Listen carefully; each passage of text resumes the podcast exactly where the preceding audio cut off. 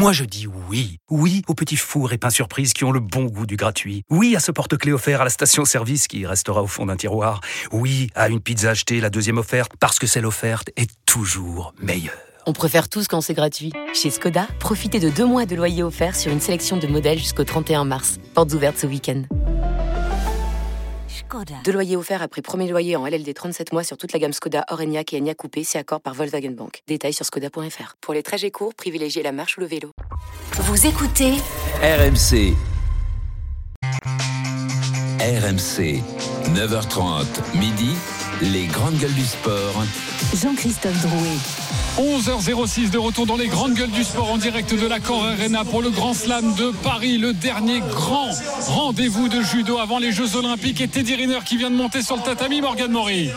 Ouais, dans son judo blanc face au Kazakh Krikbay, Teddy Riner revient du Kazakhstan d'un stage au Kazakhstan. Ils se connaissent depuis ce stage chez deux garçons. Teddy Riner qui a sa main droite au col de son adversaire. Il reste 3 minutes, rien de marqué dans ce premier tour. Il a bien attrapé la manche droite de son adversaire. C'est la manche pour euh, tracter Krikbay sous la pression physique de Riner, sentant que l'attaque allait venir, a préféré se mettre à genoux. Il va être pénalisé pour cette euh, défense exagérée. 2 minutes 53, 0-0 entre Riner et le Kazakh Krikbay dans ce premier tour des plus de 100 kilos au tournoi de Paris. Bercy euh, quasi comble, plein jusqu'au cintre pour le premier tour du Colosse, Jean-Christophe. Toujours avec Christophe Cessieux, Cyril Marais, Olivier Giraud, Philippe Saint-André pour les grandes gueules du sport. Des GG exceptionnels jusqu'à midi. Aujourd'hui, Teddy Riner, le public pousse Morgan Mori. Oui, le public l'encourage, bien sûr. Hein, c'est le héros, c'est le champion, le roi de Bercy. Il vient chercher un huitième titre, un huitième or à Bercy. Ce serait le record devant Lucie d'Écosse et, et Clarissa Benenou. Une attaque à l'instant du Kazakh qui s'est jeté à plat ventre. Ça manquait de préparation. Teddy Riner, il doit être plus précis sur les mains, plus rapide, plus rapide pour poser ses mains sur la veste de son adversaire. Il fait joujou pour l'instant avec le Kazakh. Allez vite chercher la veste, tirer, pousser, imposer sa puissance physique. Ça y est, là la manche. Teddy Riner, on est au centre du tatami. Il a besoin de sa deuxième main, sa main droite. Allez la mettre le plus haut possible au col de son adversaire. Il est attentiste pour l'instant. Riner, ça y est, il la met, il va pouvoir tracter le Kazakh qui a les fesses en arrière, qui essaye de défendre, de se sortir de l'étreinte de Riner, qui vient baisser la manche. C'est correct. Maintenant, il faut ouvrir tout ça, déséquilibrer ce, Kazakh, le mettre sur la pointe des pieds. Riner lâche sa main droite, euh, sa main au col, sa main directrice. C'est dommage parce qu'il était placé. Il a changé sa position de garde. Il est il essaye de le retourner avec un sumigaishi, ce qu'il appelle son pourri waza. On se jette sur le dos et avec une petite rotation, vous basculez votre adversaire euh, sur, le, côté. Il n'y a pas d'avantage puisque le, le Kazakh n'est pas tombé sur la tranche. Il y a un bout de fesse qui a touché. Ça ne suffit pas pour donner un Wazahari. Il reste 1 minute et 44 secondes dans ce premier tour des plus de 100 kilos entre Riner et Krikbay pour le Kazakhstan. Rien de marqué, Jean-Christophe. Et vous allez suivre tout au long de la journée, on l'espère, cette longue journée de, Teddy Riner. Euh, Teddy Riner, notre grand champion de, judo. Euh, vous le savez, RMC euh, sera radio officielle des Jeux Olympiques et Paralympiques. RMC, radio officielle de ce grand slam de Paris. Nous sommes en direct de l'accord Arena. Les GG vont reprendre dans quelques instants nos discussions favorites, évidemment. Mais tout de suite, Teddy Riner, Morgan Maurice, c'est terminé Teddy Riner qui passe aux pénalités face au Kazakh. Pénalisé une nouvelle fois le, le Kazakh pour cette s'être rejeté. Carton rouge contre lui. Euh, Teddy Riner qui est qualifié pour le deuxième tour de sa catégorie. Il affrontera un Coréen Yoon ou le Chilien Solis. Teddy Riner qu'on n'a pas trop vu sur l'attaque, mais ça passe face à, à ce Kazakh. Il fallait reprendre un shoot de pression euh, face à ce public de Bercy. C'est fait. Maintenant, il faudra mettre le mode attaque au prochain tour. La montagne va être un peu plus élevée normalement. Non, pas facile euh, à donner un horaire en, en, judo, mais le deuxième tour de Teddy Riner, ça devrait être aux alentours de. Aux, aux alentours de plus tard, Jean-Christophe. Laisse, laisse-moi regarder. Laisse, laisse-moi regarder. Moins 10, laisse moins 10. Regarder. Ouais, ouais, moins 10, Très bien. moins 10. Dis dans Non, quelques minutes, encore. ça passe toujours. Ouais, aux alentours de plus tard. Merci Morgan Maury. Peut-être vers midi, ouais. Pardon pour, la patate chaude. Cyril Marais, juste un petit point sur le combat de Teddy Riner. Oui, bah, très précis sur les mains, comme son habitude. Euh, et puis on voit aussi bah, les adversaires qui fuient un petit peu à chaque fois le combat. Euh, on se désole souvent que, Teddy euh, gagne sur des pénalités. Et là, on a encore vu le Kazakh complètement mettre les fesses en, arrière, pardon, et, il propose strictement rien lorsque Teddy a les mains placées. Donc voilà, c'est c'est un, un petit peu difficile à accepter. On veut qu'il attaque, on veut qu'il fasse tomber, on veut le spectacle. Mais là aujourd'hui, sur des partenaires comme ça qui sont, qui sont complètement en défense, tu peux, tu peux pas faire grand chose. Bon, il faudra encore en tout cas attendre pour avoir un peu de jeu de judo avec, euh, avec Teddy Riner, on l'a bien Parfait, ça compris. va- ça Cyril Marais avec nous, Olivier Giraud, Philippe Saint-André, Christophe Cessieux et notre invité exceptionnel, un gabarit de judoka, mais c'est un champion de, de hand, c'est Elohim Prandi. Bonjour Elohim. Pardon. Bonjour, bonjour, pardon. Euh, ravi d'être euh, avec toi. Merci d'avoir accepté cette invitation. Euh, là, euh, le Grand Slam de, de Paris, ça te projette déjà vers les Jeux Olympiques? Ouais, c'est clair qu'il y a un beau spectacle déjà en vue. On a vu Teddy Riner voilà, avec la belle analyse euh, sur une première victoire. Mais ouais, ça, ça montre un peu l'engouement qu'il y a et peut-être l'impatience des Français d'arriver vite au Jeux de Paris. Ok, c'est pas la première fois que tu vois du judo Non, non, non, non, non. Bah après, je j'ai pas vraiment l'opportunité de le voir en direct, mais je le regarde à la télé et j'aime beaucoup ce sport et franchement, c'est cool de, de le voir en direct aujourd'hui. Alors dans les grandes gueules du sport, nous avons de nombreux débats et nous allons parler de hand dans quelques instants. À 11h30, il y aura le débat caché. Les GG ne savent rien et pourtant elles vont devoir débattre et ça te concerne, Elohim, le débat caché. Et puis 11h45, on vous l'avait promis à 10h30, mais nous avons un peu bouleversé notre programme en raison de, de ces GG exceptionnels ici à, à Bercy. Fabien Galtier nous doit-il des explications après la déroute face à l'Irlande. Mais tout de suite, comme promis, avec notre invité Elohim Prandi, le hand au sommet. RMC, les grandes gueules du sport passent la seconde. Pour trouver de l'or, c'est pas la peine d'aller au Far West ou en Afrique du Sud. Il y en a aussi en France. Allez, la défense agressive des Françaises C'est récupéré C'est gagné Championne du monde Bravo, mesdames Bon, dis donc, Jamy, si jamais j'en trouve, ça ressemble à quoi? Prandi de loin Le 1 contre 1 de Prandi Oh Français. Hello Prandi Après la Suède, le Danemark, il marque Il crucifie Niklas Landin. 32 à 30 Ouais, le but. On est, on est champion d'Europe. Champion d'Europe. Champion d'Europe pour la quatrième fois dans l'histoire de l'équipe de France. Peut-être pas le plus spectaculaire des handball, mais on joue le handball qui gagne. Champion d'Europe, mon frère.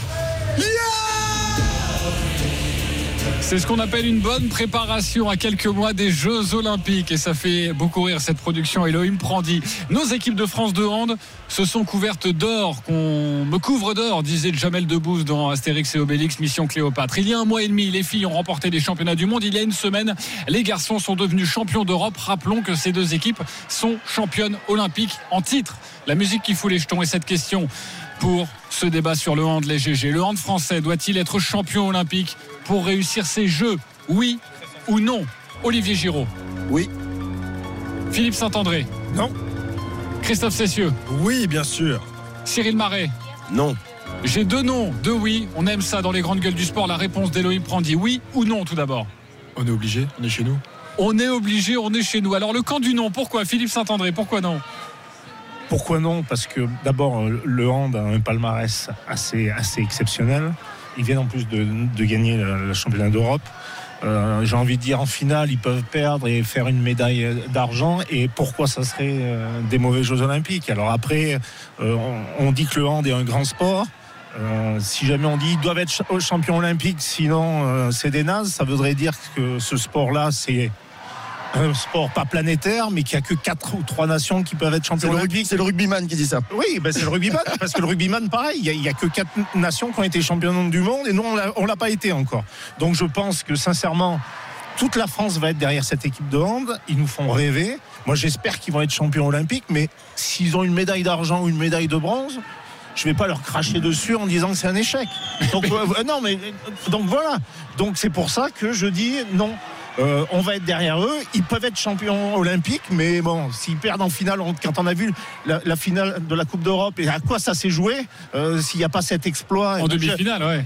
En demi-finale. Donc, euh, on va être derrière eux, mais je serais content pour une médaille d'argent ou une médaille de bronze. Bon, une médaille en chocolat, non, mais euh, deuxième Oui, ou troisième. faut pas abuser non plus. Voilà, la faut- réponse d'Elohim Prandi et après euh, les autres GG. Ah non, je suis tout à fait, tout à fait d'accord avec, euh, avec son analyse. Aujourd'hui, euh, c'est très compliqué d'aller chercher les Jeux Olympiques.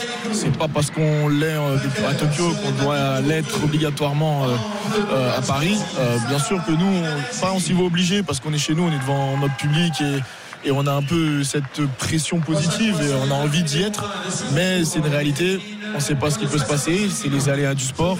Et bien sûr, il y aura une forme de déception si on n'arrive pas à la médaille d'or, mais ce sera déjà un beau parcours. Et je devrais dire aussi qu'aucune équipe de France n'a réalisé le doublé Euro plus JO. Et ça serait un exploit Mais oui, mais vous n'êtes pas rendu la tâche facile aussi. Il fallait pas gagner le championnat d'Europe. Ouais, mais on est là pour ça. On a une génération incroyable. Euh, Je pense qu'on est parti pour euh, 10 ans, euh, 10, 10 superbes années.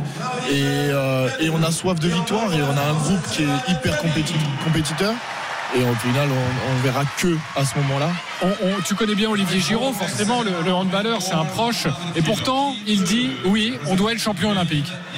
Non, je dis pas on doit être champion olympique. Si, si, t'as dit oui. Si, attends, tu vas pas, Non, tu mais- vas pas changer. hein. Ça y est, on voit tout de suite le, po- le politicien. Je pense que tu vas être, Tu vois, tu vas être ministre même pas- des Sports. même pas dit un mot. Tu vas être ministre des Sports. Bah, mais je te connais par cœur. Philippe, il m'a déjà coupé. Euh, euh, la question, c'est pour des jeux réussis, faut-il gagner? Oui, il faut gagner.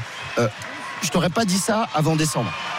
Il y avait plein d'inconnus, euh, euh, une équipe à 20 à composer, des équilibres entre les jeunes et les anciens à trouver. Et ces équilibres-là, ils n'étaient pas encore trouvés à cette époque-là. On parlera euh, d'Elohim peut-être tout à l'heure.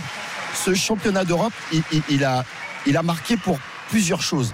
C'est que finalement, dans la dureté, chacun a trouvé sa place. Et la deuxième chose, c'est les messages que tu envoies à, tes adversaires. Et ces messages qui ont été envoyés euh, sur les adversaires, c'est pas seulement la technique de l'équipe de France, mais sa capacité à réagir, sa capacité à faire mal, sa capacité à ne jamais lâcher. Et ça, c'est un accès positif. Et comme pour les filles, quand ton dernière compétition, t'es championne du monde, quand ta dernière compétition, t'es champion d'Europe, tu peux pas te mettre en dessous de la victoire. Et je dis toujours une chose, l'humilité, c'est pas se mettre au-dessus de ce qu'on est, mais c'est surtout ne pas se mettre en dessous de ce qu'on est. Donc l'humilité, c'est de se dire, je suis favori, donc la seule chose que je peux faire, c'est gagner. C'est dur, mais c'est comme ça. Ok, Cyril Marais Ouais, de Cambrai. oui, mais moi je suis simple judoka, donc euh, ça m'ennuie d'avoir un expert du handball en face de moi euh, dire ça. J'ai l'impression qu'on n'a pas vu le même championnat d'Europe. Euh, le message, il est fort, certes. Mais moi, je vois un exploit d'Elohim pour aller chercher cette finale sur la demi, où c'est hyper compliqué. Je vois encore une prolongation sur la finale. Oui, on arrive à, sortir de, ce piège, de piège euh, euh, euh, danois. Mais, aujourd'hui, en fait, est-ce qu'on est en capacité aussi de battre à chaque fois ces équipes qui sont la Suède, qui sont le Danemark, qui sont la Norvège Est-ce qu'on est en capacité Non. de les battre à chaque fois Non. Voilà. Donc aujourd'hui, si on sort pas de poule, bien sûr que c'est une grosse désillusion pour le hand français. Aujourd'hui, je suis d'accord entièrement avec Philippe. Si on va chercher une énième médaille pour cette équipe incroyable. Moi, ce sera pas. Alors, ce sera une déception personnelle parce que j'ai constamment envie de voir les équipes de France gagner.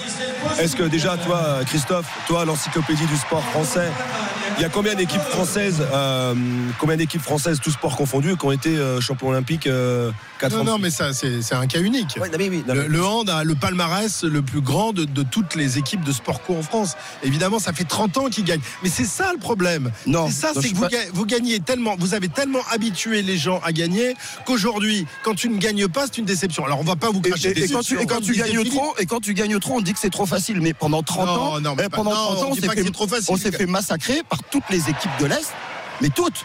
Ça veut dire qu'ils étaient supérieurs à nous techniquement. La France s'est adaptée à créer sa manière de jouer. Aujourd'hui, elle est reconnue. Quand les barjots sont arrivés. Voilà. Oui, 80, oui. 91 Christophe et et- bronzé et à l'époque à, à Barcelone. Oui, Christophe donc le, le problème c'est qu'on nous a habitués. Vous nous avez habitués, toutes les générations qui sont succédées. Olivier, euh, capitaine de l'équipe de France il y a quelques années, Elohim qui aujourd'hui est, est- est- est champion d'Europe, et il y en a eu d'autres et, et encore des, des plus grands peut-être. Donc vous êtes dans la continuité et, et les gens sont habitués à- à- avec vous. En foot, on espère que nos, nos, nos footeux euh, soient champions du monde, mais quand ils le sont pas, euh, bah, on se fait une raison. En rugby, ils n'ont jamais gagné une Coupe du Monde.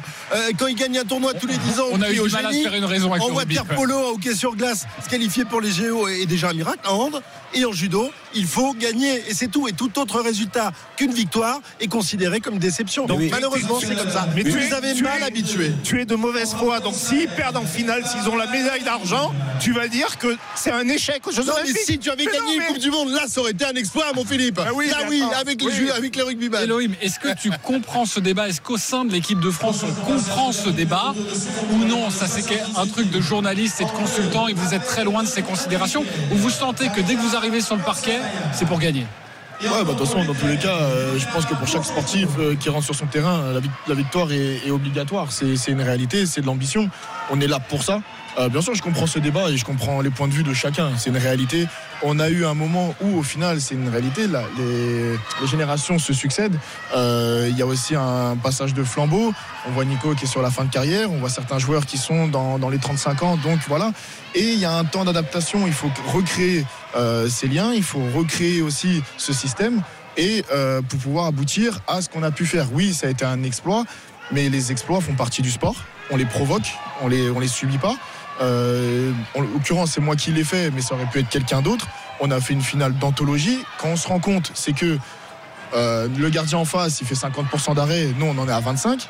Et euh, derrière, on n'est pas au meilleur niveau en termes d'attaque, en termes d'efficacité. C'est là où la marge de progression elle est importante chez nous. C'est que, imaginons qu'aujourd'hui nos gardiens ils fassent 35-40% et que de l'autre côté, à la normale d'un gardien, il reste à 35-40%.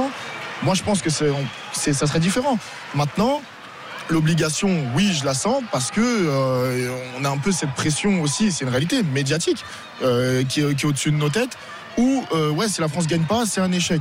Pourquoi ce serait un échec? Au final, on a des compétitions chaque année et bien sûr qu'on va en perdre, mais on va en gagner. Sinon, on serait parfait, sinon on serait, on serait les rois du monde et ça serait trop facile, comme vous le dites aussi. Mais ça fait partie du sport, mais la marge de progression elle est là et je pense que clairement euh, on a toutes les capacités pour être encore meilleur. On a les joueurs pour 10 années à venir. Vous êtes en train d'écouter, chers auditeurs, Elohim Prandi. Euh, prenez bien en conscience cette voix, parce que cette voix va vous guider pendant de nombreuses années et va porter, on l'espère, le, le hand français. C'est déjà le, le héros de, de la demi-finale. Philippe Saint-André. C'est beau, hein, il met déjà une pression à ses gardiens en leur disant les gars, vous êtes à 25%. Non, il met la pression aux attaquants aussi. hein. Je- tu vois, je pense, moi qui suis un vieux coach, après ta carrière, tu seras un entraîneur. Voilà. C'est possible, c'est possible. Elohim, d'ailleurs, tu parlais de, de créer des liens et, et c'était important ce championnat d'Europe pour recréer ces liens, souder cette équipe entre les plus anciens, exemple Nicolas Karabatic, et les plus jeunes, et tu en fais, euh, tu en fais partie. Donc, mission réussie. Mais il y a un problème. Il y a toujours un problème dans ces cas-là, c'est que le, le groupe va être restreint pour les Jeux Olympiques. Vous étiez 18 ou 19 pour ces championnats d'Europe et euh, Guillaume Gilles, le sélectionneur, va devoir choisir 14 joueurs. Est-ce que ça, durant la compétition, ça s'est un peu ressenti? C'est-à-dire qu'on est potes, on est dans la même équipe, mais en même temps, on joue sa place. Au final, oui, inconsciemment, on la joue. Maintenant, on on est là pour être pour l'équipe de France. On se donne pour euh, cette équipe. Qu'on soit là ou pas là, on se doit d'être derrière notre équipe. Et tout le monde fait partie de cette équipe de France. Et, ça serait inconcevable qu'un joueur euh, parle avec son ego et que voilà, il y a toujours de la frustration, mais on ne doit jamais se laisser euh, envahir par par ce genre de sentiment. On est là pour le même objectif. Guillaume a le choix du roi. On a un vivier incroyable en France et on a la chance d'avoir ce, vivier parce que ça veut dire que pour les prochaines années, on a de quoi s'appuyer pour aller chercher euh, de gros résultats, malgré potentiellement des blessures, malgré aussi les arrêts euh, de certains joueurs. Donc, obligatoirement, euh, ça va être compliqué. Les places sont chères, mais on n'y pense pas vraiment parce que notre, notre objectif premier c'était l'euro et on l'a bien précisé, on s'est axé sur ça. L'enjeu est national euh, pour la France, les Jeux Olympiques à Paris, mais nous, notre équipe de France, notre, notre enjeu premier était l'euro. Mission accomplie et après on va se diriger tranquillement vers ça. Et puis on peut, on peut se dire les choses, Elohim. hein. Il y, a, juste un million d'auditeurs qui nous écoutent tous les samedis et tous les dimanches, donc euh, tu peux dire ce que tu veux dans cette émission. En plus, tu as gagné ta place en demi. Non. Bien Non, placé, non. bien placé. Je pense que j'ai gagné euh, beaucoup de confiance. Oui, c'est une réalité. Aussi euh, la capacité à dire que Elohim Prandi est capable euh, d'assurer un rôle important. Moi, c'est ce que je voulais. J'aspire à ça. J'aspire à être un plus grand joueur euh, dans cette équipe de France. Il y a déjà des joueurs incroyables qui où c'est faire sa place est compliqué, comme un peu à l'époque des experts où, où c'est difficile de, de s'imposer de la bonne façon, bien, bien sûr. Mais euh, non, les places sont chères, on sait jamais, on est à l'abri de rien du tout. Les blessures, les sélections, et c'est toujours montrer qu'on a la capacité de représenter l'équipe de France de la bonne façon et d'être le meilleur joueur possible pour cette équipe. On n'est pas pris, ça fait partie de la vie, et c'est comme C'est ça. du et sport on de haut niveau. Et c'est le jeu du sport Et de haut C'est le niveau. jeu du sportif de haut niveau. Olivier, ils sont très bons sur le terrain, comme vous à l'époque. Ils sont aussi très bons derrière un micro. Fais gaffe, hein, parce que ça pousse derrière. Ta, t'as- ta place dans les grandes gueules est peut-être remise en C'est question. c'est pour ça que je suis déjà en train d'anticiper ce que je vais faire un petit peu plus tard. Comme ça, moins, ils À, à- à chaque fois, je me sauve un petit peu parce que je, je leur laisse la place. Il y a une particularité, on l'a bien entendu. Quand tu poses tes jeunes et que tu poses tes fesses sur le banc de l'équipe de France, autour de toi, tu auras toujours des mecs qui ont tout gagné.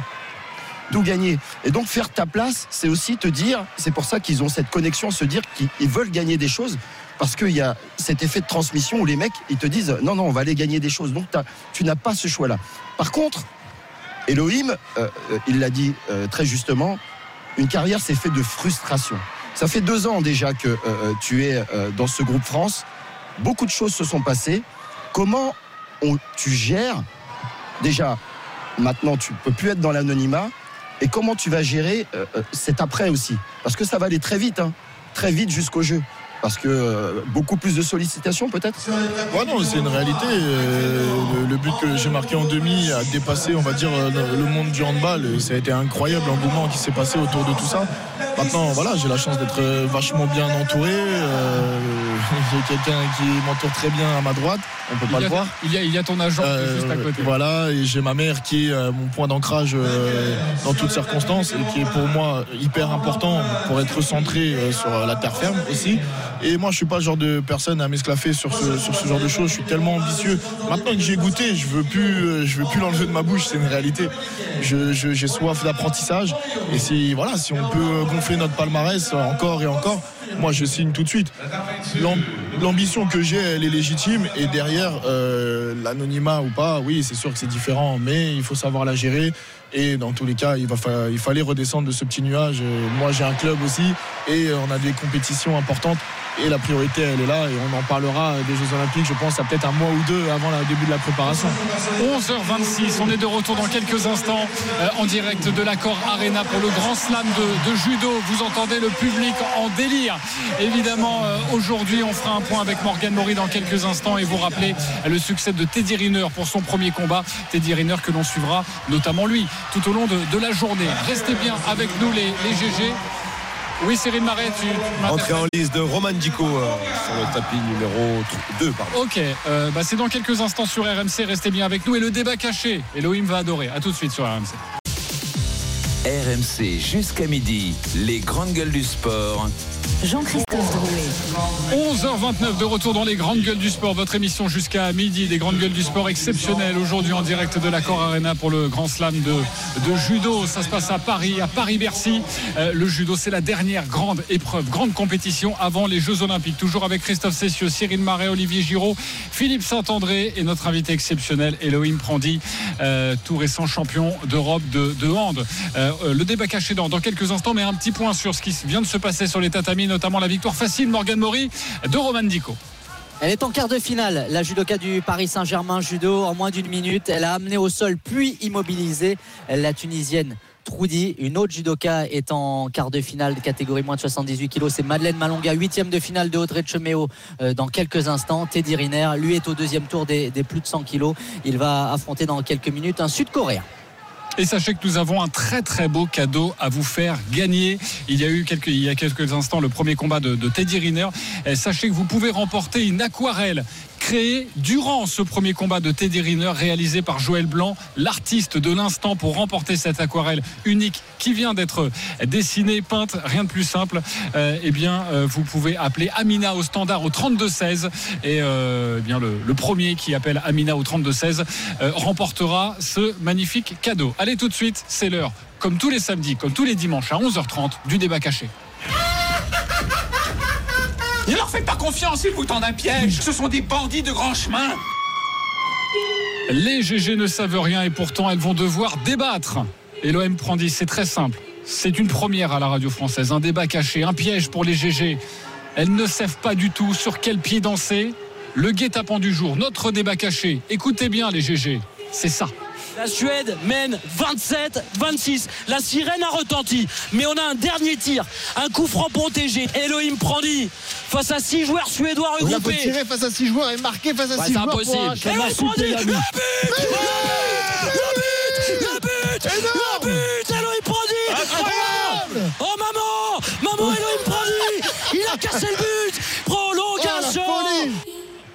La folie, Nicolas Paolorsi au commentaire. Difficile de se lasser de, ce moment. Un geste incroyable d'Elohim Prandi, notre invité, à la dernière seconde de la demi-finale face à la Suède. Un geste rarissime, quasi unique, qui a permis aux Bleus, vous le savez, de rester en vie et finalement de remporter le titre suprême. Dans 5 ans, dans 10 ans, on appellera peut-être ça faire une Prandi comme Panenka, Madjer ou encore Fosbury. Inventer un geste qui reste dans les mémoires pour toi, Elohim. Cette façon de se coucher à terre pour contourner le, le mur et inscrire un but euh, qui reste dans la légende. Notre débat, les GG, celui que je vous propose, un geste peut-il faire d'un sportif une star? Un geste, oui ou non? Christophe Cessieux Oui, complètement. Philippe Saint-André Non, complètement. Ok, grincheux Philippe Saint-André aujourd'hui. Cyril Marais Oui. Oui aussi. Olivier Giraud Oui, évidemment. Oui. Elohim Prandi Oui, non. Difficile de répondre à cette Denis question. Charvet. Je te propose d'écouter les GG Ouais, et ensuite tu, euh, tu tranches et tu, te, tu fais ton avis. Parce que forcément, tu es le principal concerné par cette question. Pourquoi non, euh, Philippe Saint-André? Bah, je suis le seul à dire non parce que. Il en faut un. Non, non, non. Te faire un geste comme ça, ça te crée une réputation.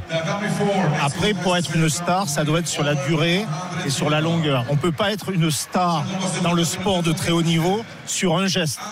Si, si un mec il fait un geste et après tu le vois plus, ça s'appelle une starlette. Ça s'appelle pas une star. Donc, ça lui a fait une réputation. Il l'a dit tout à l'heure, ça lui a mis une confiance exceptionnelle. On va s'en souvenir toute notre vie, mais après, si ça devient une star, ça va être dans la durée, ça va être de gagner les Jeux Olympiques, ça va être d'être présent sur 8 ou 10 saisons. Donc non, ça met une réputation, mais un geste ne fait pas une star. Parce que moi, j'en ai vu passer un des, des joueurs de rugby qui ont fait des gestes exceptionnels, mais on les a connus six mois. Et après, ils ont disparu. un Et après, ils sont- J'ai t'as un exemple de, de Sébastien Chabal. Tu- Voilà. Tu vas me parler de Non, non, Sébastien pas- je Chabal. veux pas te parler d'un rugbyman. je- donc pour moi, ça met une réputation, mais ça ne crée pas une Mais star. ça ne crée pas une star. Euh, Je vais te parler d'un garçon qui a réussi un coup extraordinaire. C'était au Jeu de Mexico. Il s'appelle Bob Beamon. Il a battu le record du monde du saut en longueur. Il a fait 8,90 m. Il a gagné une compétition dans sa carrière. Mais tout le monde se souvient de ce saut et ça a fait de lui une star mondiale parce qu'il a écrasé le record du monde ce jour-là et, et tout le monde a encore en mémoire ce, ce, ce On saut. a des exemples Le- plus le- récents ou pas Mais c'était. je te parle de l'histoire du sport. Euh, Madjer, Panenka, tu évoquais ça aussi. Il y a aussi à des, des- handballeurs. à l'époque, Même la télé toi, n'existait toi, pas. ta réputation, C'était même pas en Philippe, noir et blanc. ta réputation, elle tient sur un essai que tu as marqué face à l'Angleterre. L'essai, le- l'un des plus beaux essais du monde. tu plaisantes, j'ai fait 17 ans de- en première division, j'ai joué 11 le ans, monde, tout le 11 monde. ans en équipe de Mais France. t'as jamais gagné toi- un bouclier, mon pauvre. Si, entraîneur avec Montpellier Ah il y a deux ans. Et toi, tu me dis que mon, que mon geste, juste d'attraper un ballon à 5 mètres de la ligne à Twickenham, alors que c'est un exploit de Serge Blanco qui fait une relance de 100 mètres, non, j'étais Oui, à la mais fin de geste, de la fin de truc collectif. Donc, je ne peux pas être d'accord.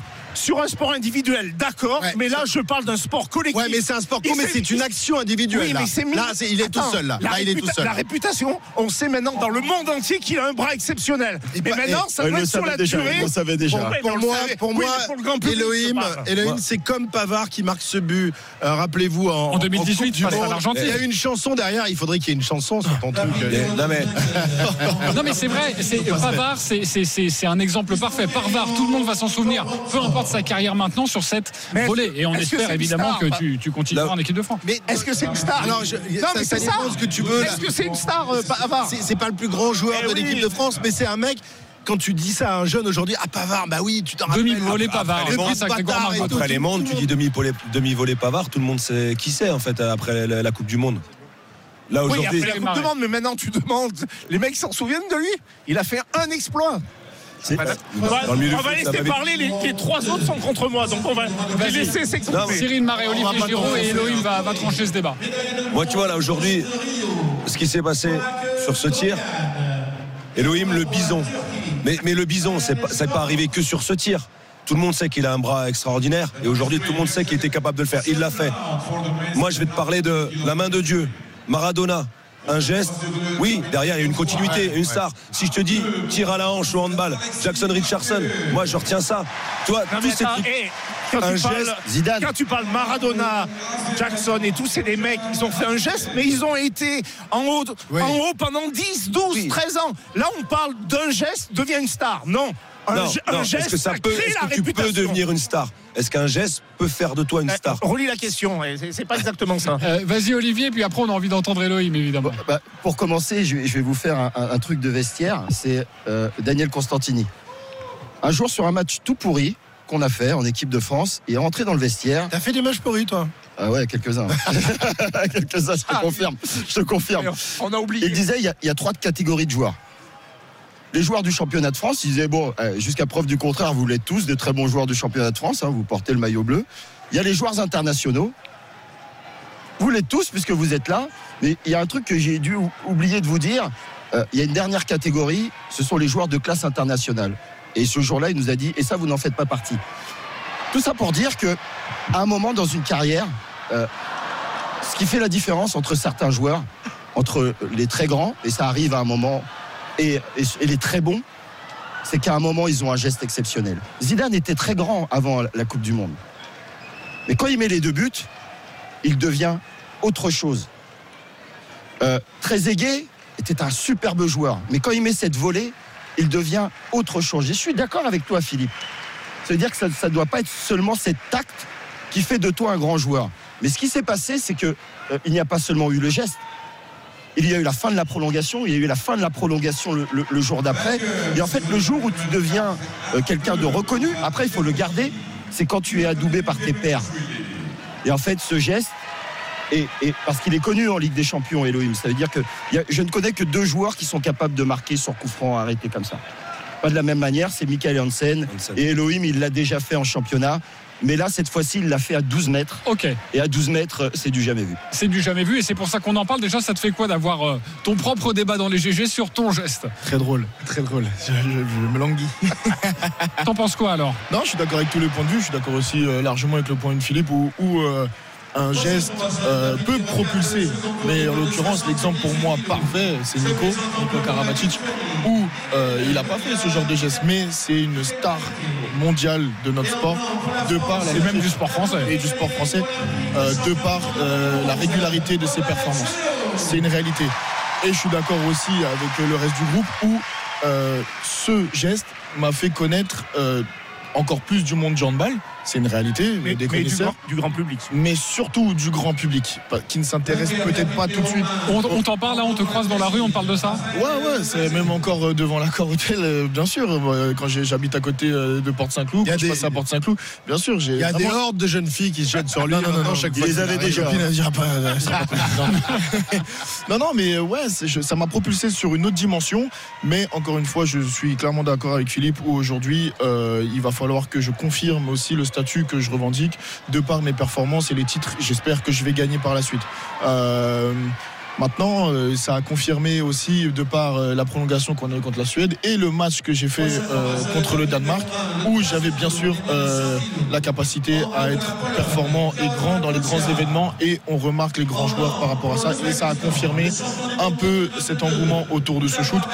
Donc moi, je suis un peu entre les deux. Je suis un peu entre les deux parce que euh, tout, tous, les, tous les avis se tiennent et je suis d'accord avec ça. Pour le Ok, il est d'accord avec tout le monde, ça c'est parfait. Et forcément, on parle de son geste. Euh, je voudrais te faire écouter quelque chose, Elohim. Il y a beaucoup de bruit ici, forcément, à l'Accord Arena. On est très heureux d'avoir autant de, de spectateurs. Mais écoute bien, c'est une question, nous l'avons rencontré hier, de Nicolas Karabatic. Une question pour toi, on veut une vraie réponse. Ok? On écoute Nicolas Karabatic. Anecdote, question. euh, Donc, euh, Hello, euh, est-ce que tu peux expliquer à tout le monde pourquoi ton surnom pendant un moment c'était Chips?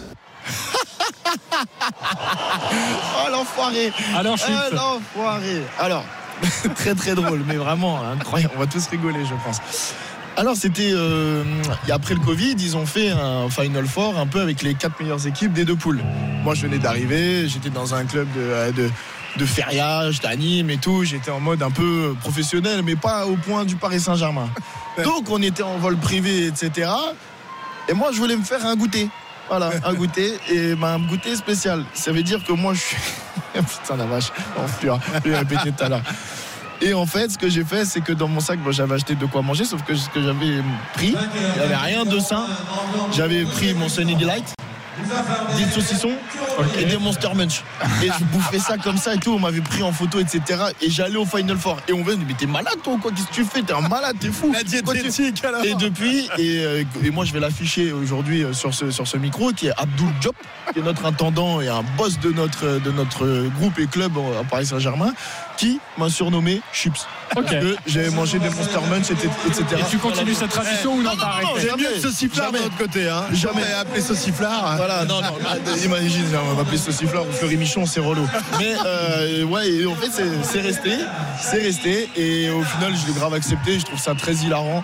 Et, mais merci Nico, t'es mauvais, c'est pas bien. Je, je, dis- je dis pas le mot parce que t'es un ancien et que je te respecte. Et on embrasse Nicolas voilà. Karabatic et euh, on est très heureux d'avoir euh, Chips avec nous Oh non, en direct euh, sur c'est relou. Allez, restez avec nous dans quelques instants. Nous parlons un petit peu du 15 de France, euh, atomisé par l'Irlande. C'était vendredi soir. Nous avons Christophe Cessieux, nous avons Philippe Saint-André. Fabien Galtier nous doit-il des comptes? On se pose la question. À tout de suite. RMC jusqu'à midi. Les grandes gueules du sport. Jean-Christophe Drouet. La dernière partie des grandes gueules du sport, vous écoutez RMC, il est 11h43, toujours en direct de l'accord à Arena pour le Grand Slam de, de, judo, le dernier grand tournoi avant les, les Jeux Olympiques de, de, Paris. Un petit point avec Morgan Maury, Teddy Riner, bientôt de retour sur les tatamis, Morgan. Ouais, dans deux combats, avant midi, vous allez assister. On va raconter à nos éditeurs le deuxième combat de Teddy Riner, huitième de finale face au Sud-Coréen Yoon. Et il y a deux jeunes femmes qui sont en train de s'approcher l'une de l'autre, peut-être pour un défi en demi-finale qui vaudra son pesant de cacahuètes dans la sélection olympique. C'est Audrey Cheméo et Malène Malonga en moins de 78 kilos. Elles sont toutes les deux en quart de finale. Si elles l'emportent, elles se défieront en demi-finale. Romain Dico a passé son premier tour chez les lourdes. Alors toujours avec Christophe Cessieux, Cyril Marais, Olivier Giraud, Philippe Saint-André, notre invité, le handballeur Elohim Prandi. Nous sommes encore ensemble durant une dizaine de minutes dans les grandes gueules du sport euh, et on voulait forcément vous parler ce matin avec Philippe Saint-André notamment euh, de l'équipe de France euh, de rugby. Les Bleus qui ont quitté le stade Vélodrome vendredi soir, les fesses rougies, une correction face à l'Irlande 38 à 17, la pire défaite de l'ère Fabien Galtier. Personne ne s'attendait à une telle gifle trois mois après la désillusion de la, Coupe du Monde. La preuve, malgré une bonne méthode Coué, que le traumatisme du mondial n'a pas du tout été évacué. Forcément, Fabien Galtier se retrouve dans une position délicate. Avant de débattre, on va retrouver notre euh, envoyé spécial à Marseille vendredi soir, la voix du rugby sur RMC, Wilfried Templier. Bonjour Wilfried. Bonjour les grandes Le sélectionneur est-il très marqué après cette défaite? Bah, alors, écoutez, on va se livrer un exercice normalement pour les reportages, que ce soit dans les GG et les autres émissions, euh, dans le découpage des sons, ce qu'on appelle le découpage des sons, on va à la chasse au blanc. Euh, mais là, pour vous plonger en fait dans la conférence de presse d'après-match qui dure 20 minutes, hein, on suit un chrono, pour que vous puissiez analyser euh, et le fond et la forme, bah, je vais vous laisser les réponses de Fabien Galtier telles quelles. C'est important, je pense, pour décrypter un peu la, méthode, la forme et le front, comme on disait. Alors, première question des journalistes au sélectionneur, peut-on clairement parler d'entame de tournoi raté Réponse de Galtier. Ben, on peut dire que c'est une défaite. Donc une défaite euh, pour ouvrir le tournoi, c'est pas pas positif. Donc c'est une défaite euh, avec tout ce qu'elle a son lot de charges négatives qu'elle porte avec elle. Donc euh, oui, on a perdu au stade Vélodrome pour notre premier match, la première mi-temps, difficile aussi, puisqu'on a joué à 14 très très vite. Très très vite, on a compris que le match se rejouerait à 14. Un premier carton jaune, puis un deuxième. Ça nous a, ça, ça nous a amené dans le dur très vite. Voilà, je suis pas sûr que malgré les grandes compétences techniques de Fabien Galtier, que vous soyez pas vous-même capable les grandes gueules, et même toi Jean-Christophe, de faire cette analyse. Hein. Euh, deuxième question, un carton rouge, 40 points quasiment encaissés, le vit-il comme un coup dur personnellement? Écoutez à nouveau. C'est une défaite, une défaite en ouverture du tournoi avec un scénario très particulier. À 14, vous l'avez dit, et 5 essais encaissés. Euh, c'est un moment, on va dire, euh, à vivre, à vivre collectivement. Un moment, euh, on va dire, euh, dur. Mais le tournoi continue. Il reste quatre matchs à jouer. Et donc, dans huit jours en Écosse. Donc, on va se préparer pour la suite. Un moment à vivre. Il reste quatre matchs dans huit jours en Écosse. À vous de voir ce que vous apprenez. En fait, Fabien Galtier maîtrise sa com et distille presque ses éléments de langage. Parce que quand on parle de pression qui va monter par les observateurs, la presse, là, il devient plus intéressant et responsable, comme il dit. Oui, on sait. On sait. On va tout faire pour, euh, être à la hauteur dès le prochain rendez-vous. Mais oui, on sait très bien ce qui va se passer ça fait partie. Ça fait partie de, entre guillemets, de, des responsabilités et de l'exposition que l'on, que l'on doit avoir quand on porte le maillot de l'équipe de France ou quand on est responsable, comme moi, de cette équipe. Voilà, en résumé, Fabien Galtier peut s'exprimer parfois sur certains sujets, mais quand il veut en expédier d'autres, comme le jeu des Bleus par exemple, puisqu'il a dit vendredi soir, difficile d'analyser ce scénario, on n'est pas sûr qu'il ne sache pas le faire, mais il n'a pas oublié qu'avant il était joueur et il s'est encore botté en touche. Wilfried Templier, c'était extrêmement intéressant, enrichissant cette conférence de presse de, de, de Fabien Galtier. Euh, nous doit-il des explications? C'est la question que j'ai envie de vous poser. Enfin des explications. Philippe Saint-André, t'en penses quoi?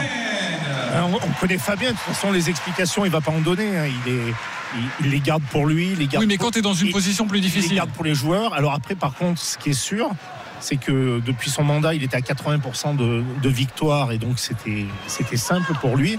Là, c'est la première fois il enchaîne deux défaites d'affilée.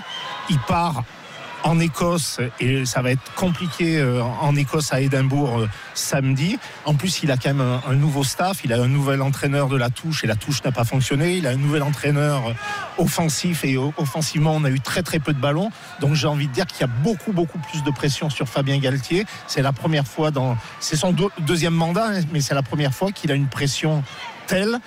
Mais après, on le connaît, hein, il répond et il dit ce qu'il a envie de dire. Et, c'est vrai que sur le contenu, sur le match, il n'a pas parlé. Par contre, il, connaît la, la pression et la pression médiatique qu'il va avoir sur ce match contre l'Écosse. C'est le reproche euh, que les experts lui ont fait depuis euh, l'élimination en quart de finale. On n'a pas d'explication. Est-ce qu'après cette nouvelle défaite face à l'Irlande, bah, il faut se mettre à table Olivier Giraud?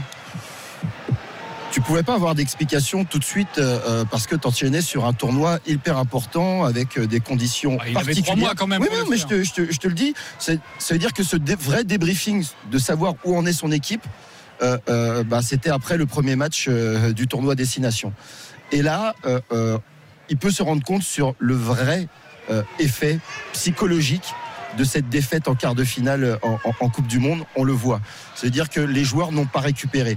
Pour avoir euh, des joueurs et l'implication que ces joueurs ont mis et cette réussite qu'il y a eu jusqu'à la Coupe du Monde, ils étaient partis dans un projet collectif, c'est gagner la Coupe du Monde. Aujourd'hui, quel projet il peut proposer? Proposer parce qu'il va falloir changer aussi euh, le style de jeu parce que le style de jeu était autour de certains joueurs qui ne sont plus là donc autant d'équations qui aujourd'hui euh, euh, eh ben, ce débriefing euh, quand l'émotion passe par les joueurs l'entraîneur n'a pas besoin de beaucoup parler quand l'émotion ne passe plus par les joueurs l'entraîneur a obligation de parler Ok, donc là, il a obligation de parler, si je te comprends bien. Ok, Christophe Cessieux. Euh, évidemment qu'il a des explications à nous fournir, mais c'est pas nouveau. On en attendait, on le disait tout à l'heure, euh, après la Coupe du Monde pour essayer de comprendre ce qui n'avait pas fonctionné. On était resté sur notre fin avec une conférence de presse moyennasse suivie de quelques entretiens euh, très choisis où il a rien dit et surtout euh, esquissé aucun mea culpa. Je dis pas qu'on attend d'un sélectionneur qui se mette les bras en, cra- en, en croix et qui dise mea culpa, mea maxima culpa et qui reçoit des coups de fouet. C'est pas ça que j'attends euh, de Galtier, mais j'attends. devenu qu'il assez rare, hein, qu'on fasse ça, J'attends. Ouais, euh, Philippe l'avait presque fait un jour. Bien fouetté quand même. Euh, alors. Après la défaite face à l'Afrique du Sud, on s'est dit c'est peut-être un incident de parcours. Mais là, c'est plus un incident de parcours parce que la France ne rêve plus, ça y elle ne rêve plus derrière son équipe de rugby. Et maintenant, Galtier est dans l'obligation de donner des, réponses. Et, et comme l'a dit euh, euh, Wilfried tout à l'heure, euh, les explications qu'il a données, tout le monde peut les donner. Mais moi aussi, je peux aller en conférence de presse pour sortir des, banalités comme ça. Mais le problème, c'est qu'il a un directeur de la communication qui, qui va le voir avant qu'il passe en interview et qui lui dit voilà les éléments de langage. Voilà, il faut que tu dises ça, il faut que tu dises ça, il faut que tu nous sortes encore une espèce de vocabulaire complètement abscon que personne ne comprend et qui agace tout le monde. Aujourd'hui, ça agace tout le monde. On veut des explications. On veut savoir euh, pourquoi il a décidé de- de- d'enlever un walkie. C'était un des seuls domaines où la France rayonnait. On avait un sauteur en touche qui récupérait tous les ballons. On n'a pas récupéré un ballon. On, parlait de combat. On n'a pas eu de combat. On, nous disait qu'on avait un super remplaçant de Dupont. On a vu ce que ça a été. Bref, on veut savoir des choses. Et en plus, on lui a posé une autre question en conférence de presse l'autre jour. À Fabien, c'est est-ce qu'il va changer des choses? Wilfried lui a posé la question. Il a dit non, je change rien. Je garde tout. Je vais mourir droit dans mes bottes, mais avec mes idées. Et ça, je trouve ça insupportable. Ok, Cyril Marais. Non, moi c'est sûr que euh, moi je trouve que, ça joue même un petit peu moins bien qu'en 2022. Euh, ça cavale beaucoup moins, euh, alors pourtant qu'on a les joueurs pour. Et puis, et puis moi j'ai encore cette impression que qu'on n'a pas fait table rase en fait de, cette Coupe du Monde. En fait, on, voilà, on n'a pas crevé l'abcès. C'est un peu ce que je ressens aujourd'hui. Est-ce qu'il fallait un peu plus de 109 pour qu'on pas vécu ce- cette, cette désillusion de, de la Coupe du Monde à la maison pour pouvoir relancer un peu le groupe? Est-ce qu'aujourd'hui il n'est pas euh, dépendant complètement d'Antoine Dupont? Voilà, toutes ces questions-là, euh, moi je me les pose. Et, euh, oui, oui, on est, tout comme Christophe, j'aimerais avoir un petit peu plus de concret dans, ces moments d'échange après match. Mais ouais, c'est très plat et bon, ça, c'est un peu difficile à écouter quoi. Avant de te redonner la main, euh, Philippe, euh, on s'appuie sur un champion encore en exercice, Elohim Prandi, notre invité, tout récent champion d'Europe. Euh, ce que demandent les, les experts, les, les consultants, les anciens joueurs, est-ce que toi, en tant que joueur actuel, tu comprends que les médias, que les observateurs aient besoin d'explications euh, ou non Ça, ça doit rester un truc de vestiaire et c'est inconcevable pour toi? Il y a des choses qui restent dans le vestiaire, il y a des choses aussi qui, qui sont là pour être expliquées. Après, on connaît le sectionnaire Galtier, on sait qu'il a une éloquence particulière où il dit pas tout, il est un peu sur la réserve. Peut-être peut-être même qu'il protège un peu ce vestiaire et ce qui se dit. Euh, je suis d'accord un peu avec Cyril. Peut-être que aussi euh, la désillusion de la Coupe du Monde est restée un peu aussi dans les têtes de chacun, et que euh, beaucoup, beaucoup, le public français attendait une un peu une révolte durant ces. Après, comme aussi dit, dit Philippe, c'est euh, 80% de victoire. Euh, on ne peut pas non plus tout juger. C'est toujours plus facile euh, de juger dans la défaite, ce qui est logique. Euh, maintenant, voilà, je, peux, comprendre aussi que les médias en demandent plus, demandent plus d'explications, demandent plus aussi de, de, raisons du pourquoi, du comment le 15 en arrive là. Euh, voilà, peut-être que aussi ils sont dépendants de, de, de Dupont et Ntama qui, qui ne sont pas là. Et, et voilà, Et je pense qu'il y a beaucoup de choses qui rentrent en compte. Je te coupe, pardonne-moi, car l'ambiance, on l'a entendu, est en train de monter ici. Morgan Mori, le deuxième combat, le quart de finale de Teddy Riner. Teddy Riner face au Sud-Coréen Yoon, troisième l'an dernier ici même à Paris. C'est un gaucher, il est plus petit que Teddy Riner, le gabarit, le format qu'il apprécie peu. Teddy Riner, ils se sont jamais affrontés. Il faut essayer de réduire la distance avec son bras droit qui vient placer au col de son adversaire. Euh, le Sud-Coréen qui tourne le dos, qui essaye de lancer sa jambe entre celles de Riner. C'est inoffensif pour l'instant. On est en bordure. Teddy Riner qui tracte fort. Ça y est, il est placé pour lancer un grand mouvement de hanche. Arrêt gauche Ippon. Voilà, ça c'est du judo. C'est le style Riner. Riner au troisième tour. Riner en quart de finale face à l'Allemand Euh, 42 secondes pour expédier sur le dos, lui incruster le tatami dans le dos à ce Sud-Coréen Yoon. Teddy Riner en quart de finale des plus de 100 kilos. Quelle ambiance, quelle ambiance ici pour le deuxième combat de Teddy cette victoire, on va retrouver tout au long de l'après-midi le grand champion français Teddy Riner qui en quelques secondes vient de remporter ce deuxième combat de la journée pour lui. Par un hippon à tout à l'heure, Morgan Maury, merci beaucoup. Et une salle chauffée à blanc en préparation évidemment avant les Jeux Olympiques de Paris. C'est la fin des grandes gueules du sport. On a fini. On pourrait encore évidemment parler euh, de, euh, de Fabien Galtier. On en reparlera la semaine prochaine avant, avec ce prochain match à Édimbourg euh, face à l'Écosse. Merci beaucoup Elohim Prandi euh, d'être resté avec nous durant une heure. C'est assez rare pour le souligner. Merci beaucoup. Je sais en plus que tu as un match à 17h face, à, face à Nîmes, à Coubertin, c'est ça? C'est ça, Coupe de France. ouais. Et Elohim, j'espère que tu vas être une star. Voilà.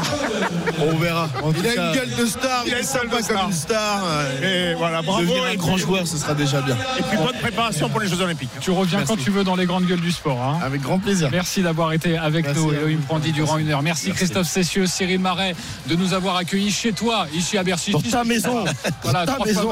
Dans ton jardin. Merci Cyril et à du bientôt, bruit. à bientôt dans les grandes gueules du sport. Olivier Giraud, merci beaucoup. Philippe Saint-André, euh, également de nouvelles grandes gueules du sport samedi prochain à partir de 9h30. Et restez bien avec nous, antenne délocalisée à l'Accord Arena pour le Grand Slam de Paris et évidemment nos Français que l'on espère briller aujourd'hui avec notre commentateur Morgan Maury. Dans quelques instants, comme d'habitude, les Paris RMC. On vous donne toutes les dernières informations euh, sur le, judo, mais également euh, à Chamonix avec euh, le slalom, la première manche et Clément Noël qui est en tête et qui a remporté cette première manche, la deuxième à suivre également dans quelques instants. Un programme de feu aujourd'hui sur RMC. Allez à tout de suite pour les Paris RMC.